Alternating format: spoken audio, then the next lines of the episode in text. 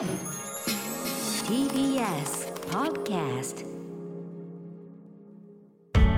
発信型ニュースプロジェクト。TBS Radio 905-954荻上チキ。セッション。発信型ニュースプロジェクト荻上チキセッション。荻上チキと。南部ひろみが生放送でお送りしています。ここからは特集メインセッション。今日のテーマはこちらです。メインセッション。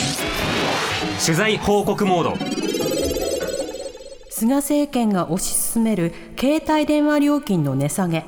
総理官邸と携帯大手会社でどんな攻防があったのか。菅総理が官房長官時代から繰り返し主張し自民党総裁選でも公約に掲げた携帯電話料金の引き下げ。先月の自民党総裁選の出馬表明会見では携帯大手3社について国民の財産である電波を提供するにもかかわらず上位3社は9割の河川状態を維持し世界でも高い料金で20%もの営業利益を上げていると語り4割引き下げられると具体的に数字まで上げています。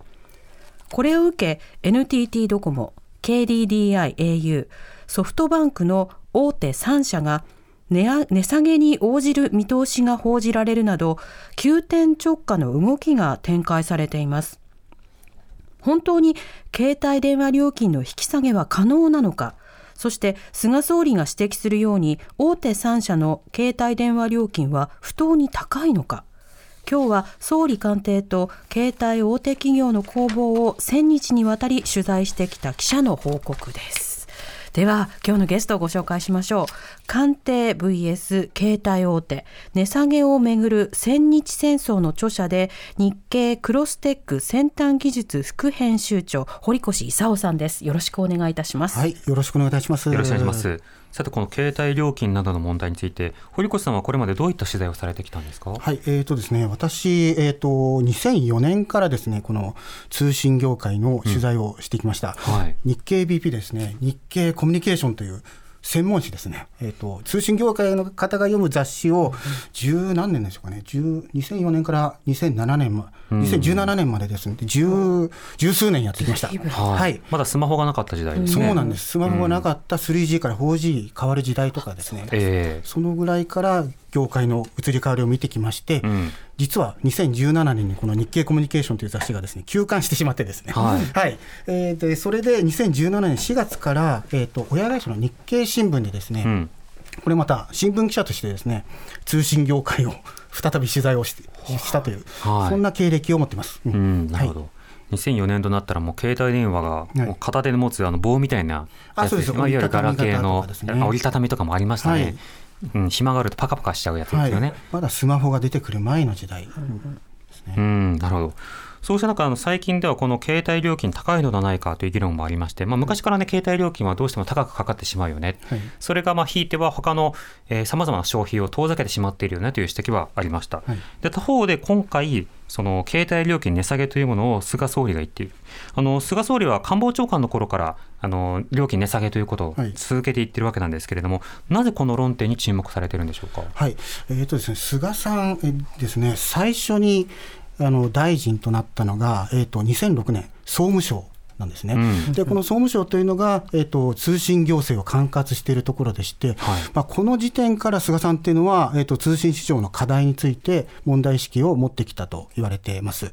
うん。で当時、まあ、端末のを安く売ってですねそれそれを注力するあまり携帯料金が硬直している問題であるとか、はい。でその後ですね、まあ、日本だけアップルの iPhone のシェアがすごく高まっているっていう状況があると思うんですけれども、うん。この問題についても大きな関心を抱いているとかですね、はい。まあ、長年菅さんはこの業界の課題について問題意識を持ってきたと聞いています。うん、で菅さんはアンドロイド派とかそういうことなんですか、そういうことではなく。うんあのなかなか言えないんですけどそういえう話は聞いたことあります。うんはい。なるほど、はい。まあ、特定のあのメーカーのシェア率が高まると、はい。ある種の競争というのがまたいびつになるということもありますし、はい。またあのある種、えー価格も硬直することもあれば、はい。サービス提供者の権力が上がるということもありますよね。はい、そうですね、日本の場合でいきますと、ちょうどあのスマートフォンが登場した当時、はい。えーとまあ、最初に売り始めたのはソフトバンクだだったんですけれども、うん。まあ、ソフトバンクがまあ非常に安い料金でスマホをひ広げるためにですね iPhone を安く売ってで、まあ、もちろんその当時あの iPhone っていうのはスマホの中でも、まあ、とてもあのえー、とユーザーインターフェースも優れていて使いやすい端末だったっていうのもあるんですけれども、ええ。まあ何にせよそういうあの高いスマホがですね安く売られたということで、まあ、一気にスマホが広がる、えー、ときっかけを作ったわけですね。うんでそれによってですねあのこのメーカーのシェアというのがに日本だけですねこうアップルが過半を占めるぐらい、はいえー占めるっていうのは、まあ、そういう市場になってしまったっていうのがあります。うん、なるほど。一方でその料金の問題にもこだわっていた。これは、あの例えばあのいろいろなまあ物ですよね。はい物をこう売るためにその最初に携帯料金をたくさん高額で払わせてしまう図式だと、はいあのどうしても買うことに躊躇するので、はいあの24ヶ月とかでこう分散をして。ああそうですね、はい分割払いを結果的にするような格好というものを取っていったわけですよね。はいこのことによってむしろ価格体系が分かりにくくなるなど、はいどうしてもやっぱ複雑化していますよね。はいうん。まあ、それはね、端末をどうどうリーズナブルに買わせるかか、買ってもらうかっていう意味で、はい。えー、と非常に有効な手段だったんですけれども、え一方で課題がもう一つありまして、うん。端末の安売りばっかりに注力するあまり、そのつ通信料金ですね、もしもしハイハイであるとか、データ通信、こちらの料金がなかなか下がっていかなかったっていう課題もありました。うん、なるほど。はい。またそうした中で今はあの携帯のまあ、電波だけではなくて、はい。w i f i などを通じてはい。いろんな仕方でサービスを提供したり通話するという格好も広がってきている、はい。常に変化する中でじゃあ料金体系はどういうふうに変化するのかということも注目されてますよね。はい、そうですね。うん。うん。リスナーの方からこういったメール、ラジオネームビビールさんからです。ありがとうございます。質問です、うん。菅総理は4割下げられると主張していますがありがたいと思いつつも4割という数字はどうやって導き出したのか、うん。根拠はあるのかどうか知りたいですね。よろしくお願いします。はい。まあ、言い出したタイミングも含めて、はい。なぜお前が言えるっていうようなことは当然当然あったわけですけど、はい。その4割のまず根拠というのはどういったものだったんでしょうか？はい、えーとですね、当時、この4割と、えー菅えー、と今の菅首相が言い出したのは、2018年8月、えー菅さんが官房長官時代ですね、えー4割引き下げる、えー余地があるという発言があったと思いますけれども、はい。その背景にあったのは、ちょうどそのその時点でですね、あの新規参入事業者として、楽天がその翌年に、えーあら第4の事業者として、携帯にあの事業事業に参入するというあの動きがありました。うんでその楽天の、えー、と出した計画を見た上で、えーまあ楽天はその時点で、えー、と非常にこう安い料金を、えーで携帯電話サービスをサビあ始めることを、えー計画してましたので、ええその料金水準を見た上でこういう発言があったと言われてます。うん、でも楽天がそのサービスを、はいまあ、安い価格帯でやることと、はい他の企業がその価格帯に下げられるっていうことは、これ別問題ですよね。別問題ですね。うん。でここで、えー、ともう一つ言っておきたいことがですね、はい。あのまあ、政府はですねあの、まあ、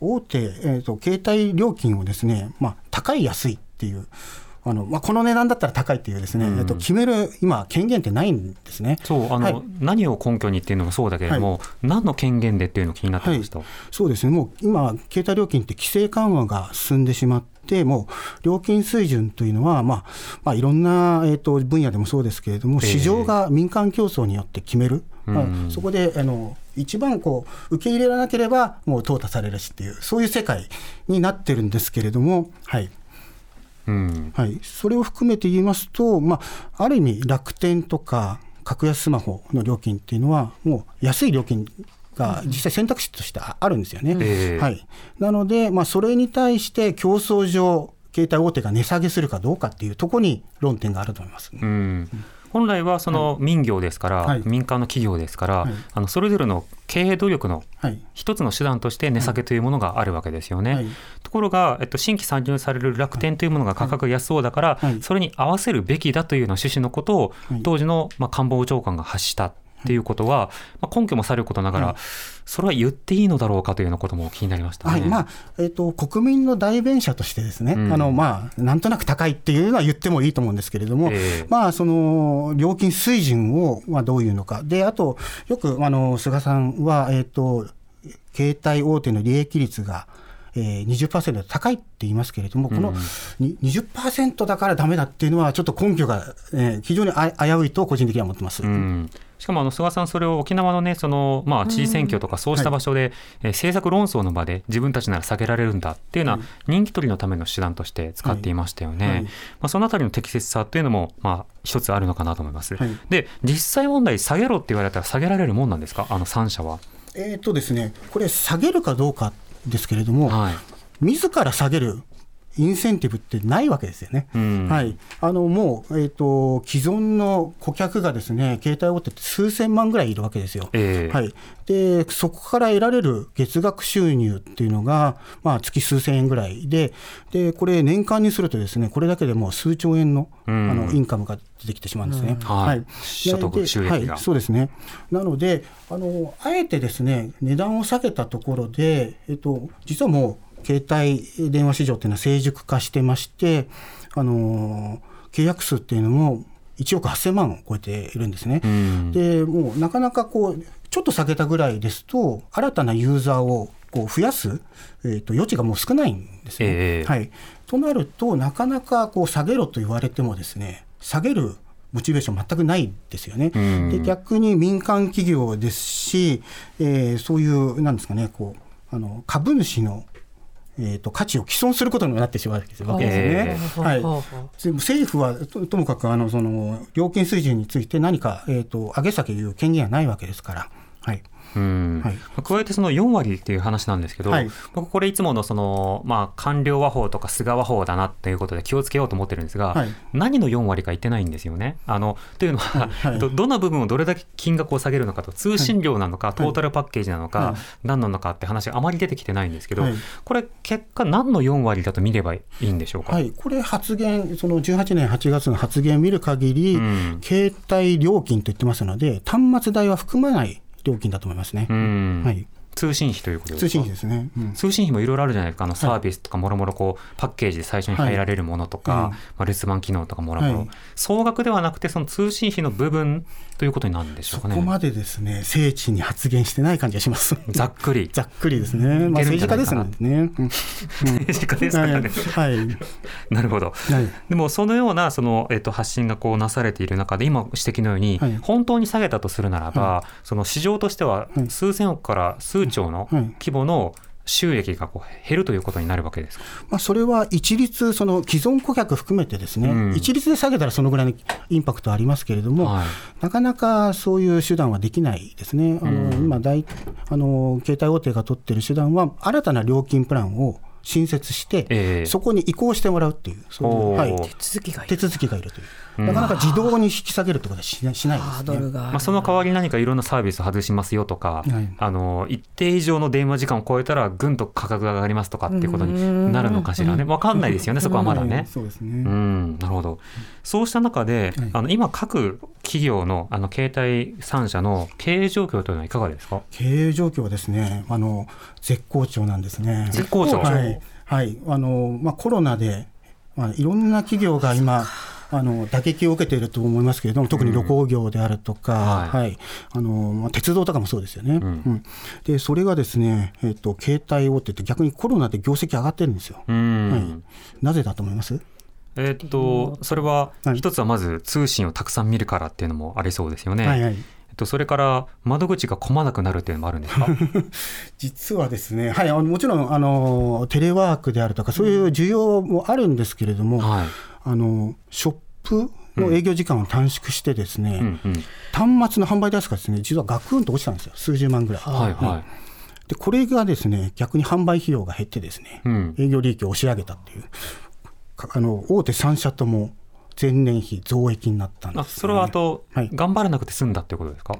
そうなんです。売らない方が売るとですね販売費用がかかってしまってですね、ん。はい、そこで利益がちょっと落ちちゃうんですけど。販売費用というのははい。どのき、どのお金のことですか、えー、と端末を売売る際にですねショップに手数料とか払わなきゃいけないんですよ、はあはあはあはい、そういうビジネスモデルなんですけれども、はこれがあーじゃあショップはい、に払ってたのか、ショップがですね、えっと、コロナで営業時間減る減ったことによってですね逆にそこの部分の費用がいらなくなったんであー。営業費用を押し上げてしまったという。入り口の部分はちょっとはい。携帯3社が損をしてでもはい。まずは売って、はい。そこから通信費などで稼ぐっていうモデルだったものが長期的に、はい。その出ていく部分の入り口がなくなったから、はい。トータルプラスになったってそうですね。しかも、あの、もう既存顧客が数千万いて、そこでの安定収益を得られるわけですね。うんうん。そこのあのビジネスが大半を占めてますので、新たに顧客を広げなくても安定したし利益を上げられるんです。うん。まあ、あとはこのタイミングでね、うん。買い替えしようっていうふうに思うかというと、ちょっと出かけないしって思う方もい。るかもしれないし、まあ、不要不急ですよね。うん。あと出かけないから落とさないで済むとか、あの壊れないで済むって方も中にはいるかもしれませんけどね。はい。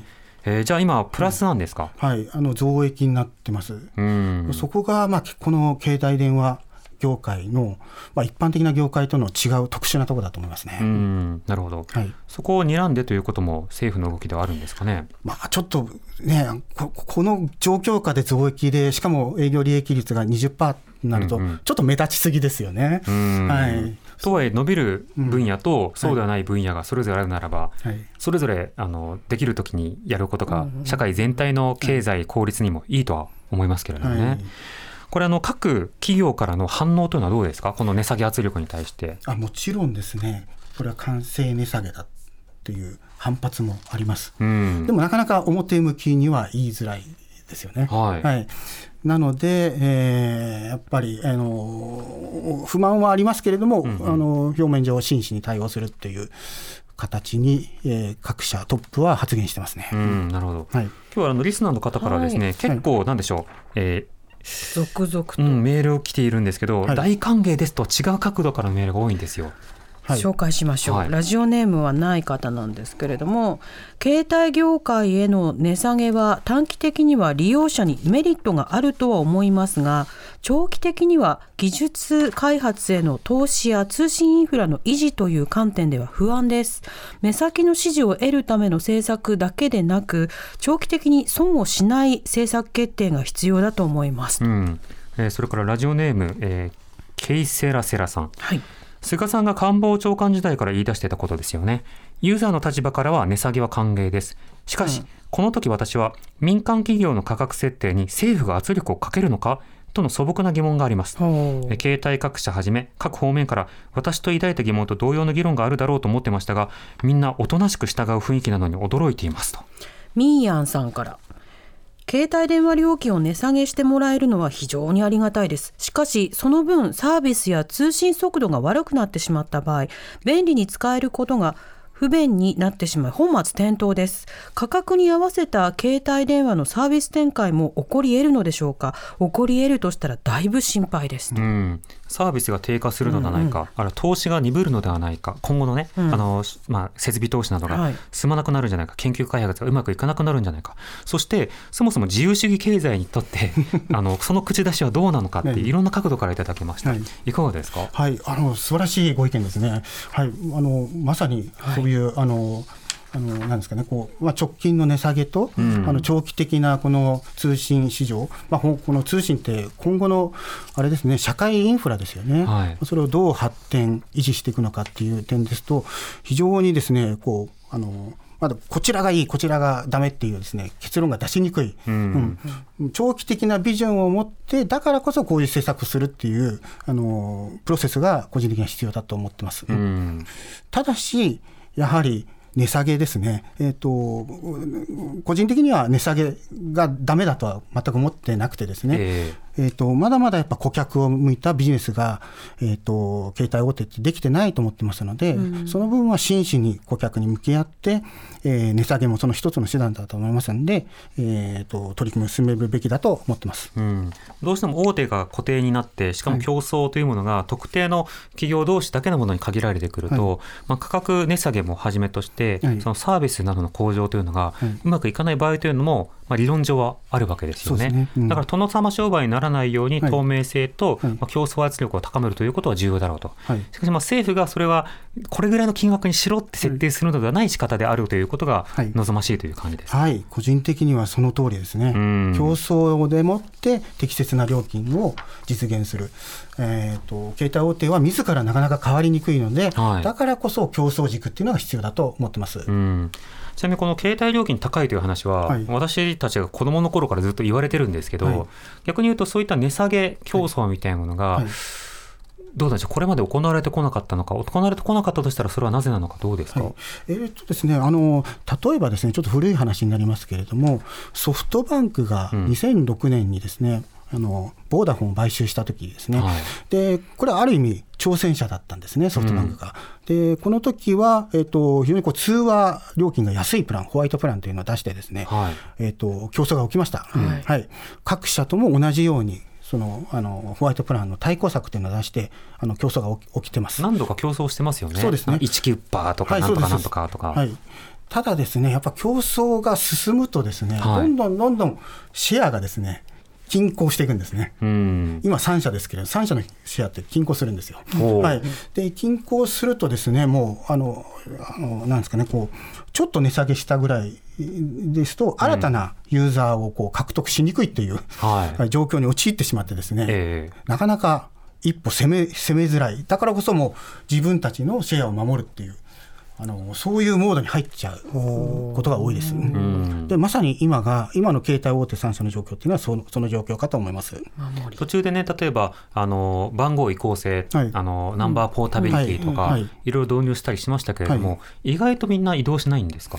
えーとですね、一時期は、えー MNP ですね、はい。もうあの移行の利用があのこうあの上がりましたけれども、モバイルナンバーポータビリティ。そうです、モバイル番号ポータビリティですね、はい、今またちょっと落ち着いてきてしまってますね。それはなぜかというと、あの携帯大手の囲い込み策、はい。縛りがね。縛りというのも、あのまあ、もちろんこれはもう経営努力ってももうあるとも思うんですけれども、その縛りが効いてるっていうのもあると思います。うん、なるほど。はいそうした中で問題があるとすればどういった問題があるのかということを議論しなくてはいけないと思うんですが、そういった論点が出る前にまずは価格がドーンと一人歩きして、うん。結果として適切な対価なのかどうかっていうことが議論されない状態になってますよね。はい、うん。もちろんそれは最終的にはユーザーがこう決めるべきだと思ってまして、はい。ユーザーが受けられる、でユーザーに受けられない、えー、と携帯事業者っていうのはあの、契約がどんどん減って、ですねそっぽ向かれるっていう、まあ、そういう市場にしないといけないと思ってます。えーちなみに菅さんが4割云々ということを発信するタイミングでというのは、はい。何かその携帯業界などとの対話とか、はい。あるいはその官邸内でそれを論理として揉むとか、はい。そうしたような動きってあったんでしょうか？えー、と4割というのは2018年8月の話ですか、あの時はですねやはりあの楽天参入の期待もあって、うん。そういう発言があったと個人的には思ってます。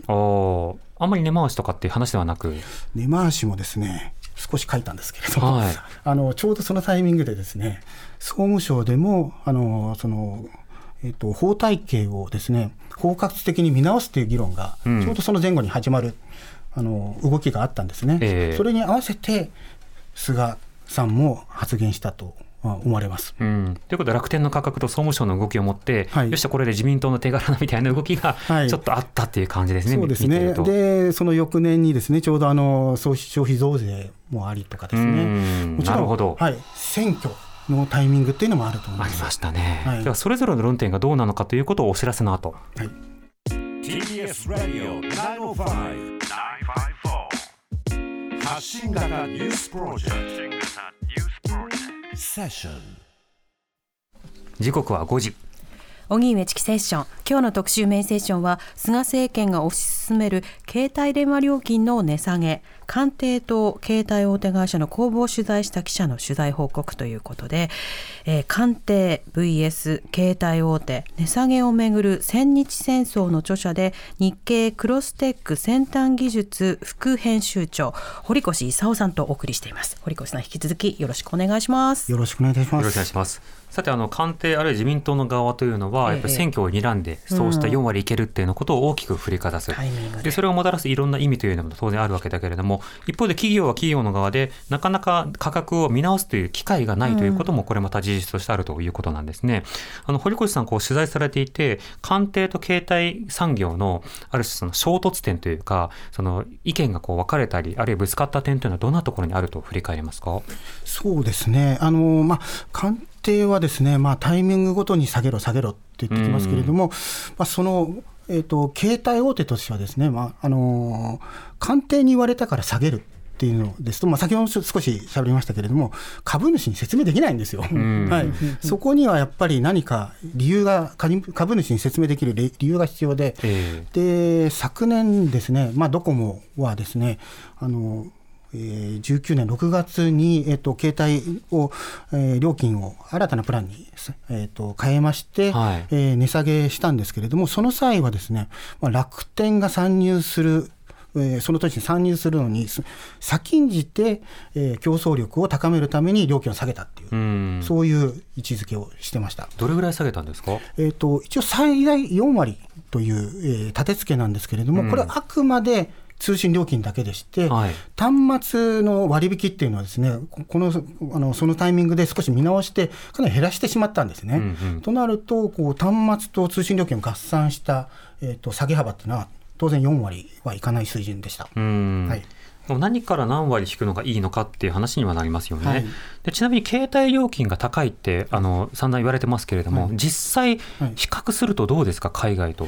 そうですね、あのこれ、総務省が毎年、内外価格差調査という、えー、と世界各都市の携帯料金と日本の料金を比較してるんですけれども、はいまあ、これを見る限りですと、確かにまだ、えー東京の料金というのは、まあ、世界でニューヨークに次いで2番目に高いとかですね、うんそういう結果が出てます。はい。ただですね、このこの内外価格差調査の調査の仕方もですね、いろいろまだ課題があると言われてまして、うん。あの例えばあの家族割引であるとかですね、はい。あの固定の回線とセットにした場合の割引とかですね、うんうん。こういった要素を全く入れてないんですね、はい、内外価格実際価格みたいなもそうです。ね。で日本の場合、そういう実際価格で下がるケースが結構多くてですね、うん。実態を表してないんではないかっていう指摘もあります。はい。まあ、あとはその通信品質の面ですね、うん。ヨーロッパとはですね、えーとまあ、東京と比べるとまあかなり安いんですけれども、とはいえ、そちらの通信品質ですね、なかなか 4G でつながるエリアが狭かったりとかですね、うん。あの品質で比べるとあの、東京はやっぱりどこでも 4G がつながるっていう、そういう利点もあるという。えー。はいそこも含めた、えー、と比較っていうのはなかなかまだできてないというのが現状かと思います。名目上の金額の差っていうのはどれぐらいあるんですか？名目上の金額の差はですね、えーとまあ、東京とニューヨークはまあ結構近い、えーとまあ、僅差で2位ぐらいなんですけどね、はい。でヨーロッパになるともっとガクンと下がる感じがします、金額でいうとどれぐらいですか？金額でいうとですねすみません。すぐに出てこないんですけども、うん。はい、あのそれなりの差はあったと記憶します、うん。倍近くはい、になるんですかね。ですかね。うんなるほど。ただそれはやっぱり例えば品質とか、はい。サービスとか、はい。割引もろもろとか、はい。あるいはその問い合わせた時の対応とか、はい。い、ろんなものとこう交換になるというかそうですね、うん。トレードオフの部分があると思います、どっちを取るかっていう、安かろう悪かろうになるのか、はい。あのそれでもお金をそれなりにかけてるからこそ、あの後での対応もはい。それなりにしっかりしますになるのかはいっていうことですよね。そうですね、うん。個人的にはその、まあ、高くてもそのなんですか、ね、こうサポートがよいいとであるとか、ええ。災害時にでもすぐ復旧するとかですね、うんうん。そういうサービスもあれば、まあ、安かろう悪かろうじゃないですけど安いけど品質はそそれなりっていう選択肢がいっぱいある方がいいと思います。うん。うん。それもユーザーが選べる環境にすればいいと思ってます。うんあと生活実感にもあの伴ってその高くて払えないよっていう方ってそれなりにいると思うんですよね、はい。そうした方の4割を政府が負担するっていうのだったらそれは政策としてありだと思うんです。要はあの水道料金とか家賃扶助とかと同じように、はい。え通信費補助みたいな格好で、はい。その貧困世帯などに対して政府が、はい。その生活保護の枠組みとかの中に、はい。その通信料の負担っていうものを入れますからどうぞはい。子供にもスマホ持たせてくださいとかだったら、それは分かるしそれが一つの例えばニーズ、はい。その貧困層のスマホニーズを数百万人こう増やすとかっていうことがあれば、みんな喜ぶような気がするんですけどね。ああなるほど。ベーシックインカムの,、そうですね。はい。通信版通信は人権だっていう。そう、はい確かに確かに。確かにですね、もう今や社会、生活インフラじゃなく、社会インフラとなってますよね。うんあのまあ社会保障を含めたその窓口もこうスマホでできるようになってきてますし、えとなると、そういう議論もありかと思いますね、うん。通信でいうと、ユニバーサルサービスに近い話かもしれません。えうんまあ、そうした方向ではなくて民間の方に下げろ下げろっていうんだったら政府は政府としての仕事をしろっていう論点もある種返さなくちゃいけないのかなと思いました、一方で直近大きなへ変化というか影響が出てきたのが 5G です、はい。この 5G 改めて 5G って何ですか？はい、5G はですね第5世代移動通信システム。G はジェネレーション。ジェネレーションですね、はい、あの通信方式、携帯電話の通信方式って10年に一度大きな世代交代をしまして、うん。その5番目の、はい、世代というのが 5G です。うん。うん10年に 3G の時とかもね大騒ぎになりましたもんね、はい。い、よいよ来るぞっていう、はい、まあがらりと性能が変わりますんで、うん。はい、これは非常にこうあの大きなあの市場の変化のタイミングでもあります。2時間の動画をダウンロードするのも数秒で済むみたいなそんな宣伝されてますよはね、い。まあ、理想的にはそうですね。うん、早くなる。これ実際にはい。日本の導入の速度というのは他の国と比べてどうですか、はい、えーと、アメリカと韓国がですね非常に早かったんですね、はい。5G の導入、日本の1年前に商用サービスを始めてます。うん。でヨーロッパの国であるとか中国も、えー、と昨年時点で商用サービスを始めて、はい。で日本ではと言いますと、まあ、2020年3月ということであのアメリカと韓国の、まあ、1年遅れという結果になってしまってます。うんなるほど。これ導入の難しさというのはどういったところにあるんですか？導入の難しさはですね、まあ、やっぱり 5G を導入するためには電波が必要なんですね。設備投資が、はい、せ設備投資含めて、あとあの国が割り当てる電波ですね、あーはい。まあ、これがないとサービス、まあ、携帯電話でサービスできませんので、でこの電波の割り当てが、結果的に日本は少し遅れてしまったっていうのが、少し出遅れた理由の一つかなと思ってます。うん、なるほど。もしこれ 5G がこう今後導入されていくにあたって、はい。その携帯料金も含めた競争というのにどんな影響が出てきそうですか？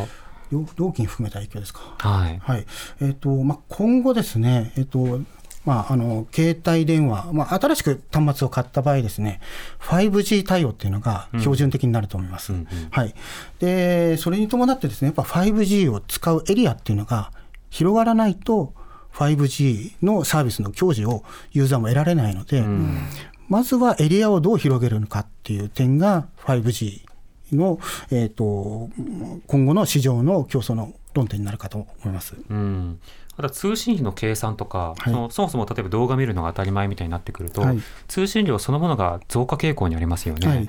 それをどういうふうに値段に還元するのかの計算もはい。これ重要になりそうですね。はい。まあ、それもあってですね、おそらく、まああのー携帯大手からはあの 5G 料金っていうのがもうすでに出てますけれども、ええ。無制限プランであるとかですね、うん。大容量プランっていうのが今メインになってます。何放題とかねいろいろこれまでも言ってきましたけど、はい。本当に放題なのかっていうといろいろ疑問もついてきたものもあるわけですが、はい。本当の放題になっていく、徐々にそういう方向になってます。うん、そうした時にその、まあ、金額のプランを見直すっていう一つの、はい。まあきっかけにはなりそうですよね。そうですね、5G を契機にっていうのも一つの、はい、ポイントかと思います。はい、ただその 5G もじゃあ1年で整備が行き届くかというと、はい。これ結構時間がかかりそうと聞いてますけれども、はい、時間かかりますね、うん。なかなかこう 5G の最初に割り当てられた電波っていうのは、遠くに飛びにくいという性質を持ってまして、はい。まあ、全国にその 5G を面で広げるってなかなか大変だと思います。うん。昔あのポケベル持ってった時に、はい。あの東京に遊びに行ってる時ははい。ポケベルつながるんだけど、はい。埼玉に帰ると つながらなくなるっていう時期があって あのすぐ改善したんだけどねそれはね、はい。あの東京テレメッセージのポケベルが。あでもそういうなんか都市部にこう偏ってみたいはない。時期みたいなものがしばらくはちょっと続きそうなんですか？5G の場合だと。そうですね。駅の近くだとはい、もう現時点ですと、まだまだスポットでしかないですね、5G 使えるエリアは。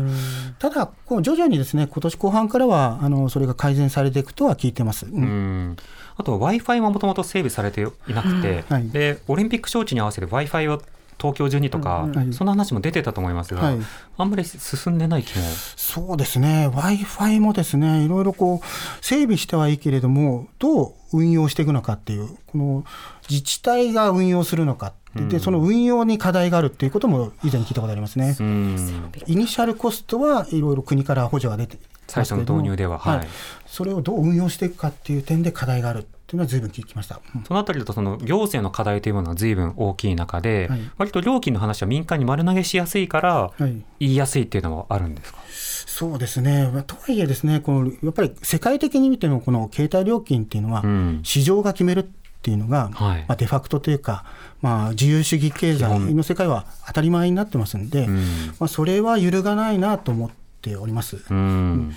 ただこれだけですねあの官邸であるとか首相にいろいろ言われてしまう携帯電話業界っていうのも、やっぱり自ら課題があるんじゃないかなって個人的には思ってます。ん。もっともっと顧客を向いてですねあの自ら見直していく必要があるんじゃないかなと思います。それはそれとしてということですよね。はいうん。まあ、政治はその都度敵を探してみんなが喜びそうな人を叩いて人気を取るっていうものだったりするので、はい。その政治構造そのものには多くの人たちが、まあ、そういうこと言ってるよね。っていう距離を取りつつ、切り分けて議論をできるという状況を作ることが望ましそうですよね。そうですね、うんそれはそれということですね。うん、ただそれがなかなかできずに、お菅さんが言ってくれてやったやった4割下げろ携帯会社やった勝った俺たちの勝利。さすが菅さん、みたいなストーリーになりそうな そうですね。気もするんですけどね。はい、直近の状況ですとそうですね。携帯会社はそれに応じずということで年内にはい。とか、あ年明けにとか、はい。価格の見直しの議論みたいな準備はあったりするんですか、はい、ちょうどですね、昨日まあ日経新聞とか NHK が報じたと思いますけれども、うん。ソフトバンクが、えー大容量プラン20ギガあたりの料金を、まあ、5000円以下に下げるという報道がありました。はい。まあ、これはまさにこうす菅さんのが言ってた、まあ、大容量プランが高いって菅さん言ってましたから、うん。そこに向けた要請に応えたって形かと思いますね。うん、なるほど。そうしたある種議題が設定された中で各社がどう動いていくのかということと、その議題が一体何で作られているのかということ、両方を見ていかなくてはいけないですね。そうですよね、ん。官邸に向いて、ね、料金決めるっていうのも、それも変な話で個人では思ってるんですよ、うん。やっぱりユーザーに向いて料金決めないといけないので、はい、ユーザーが市場を変えるっていう、そういう企業目で、この業界変わってほしいですね。うん堀越さんのご著書「官邸 VS 携帯大手値下げをめぐる千日戦争」は日経 BP から税別1800円で出版されていますさらに掘り下げたい方はぜひ堀越勲さんありがとうございましたありがとうございます。ありがとうございました。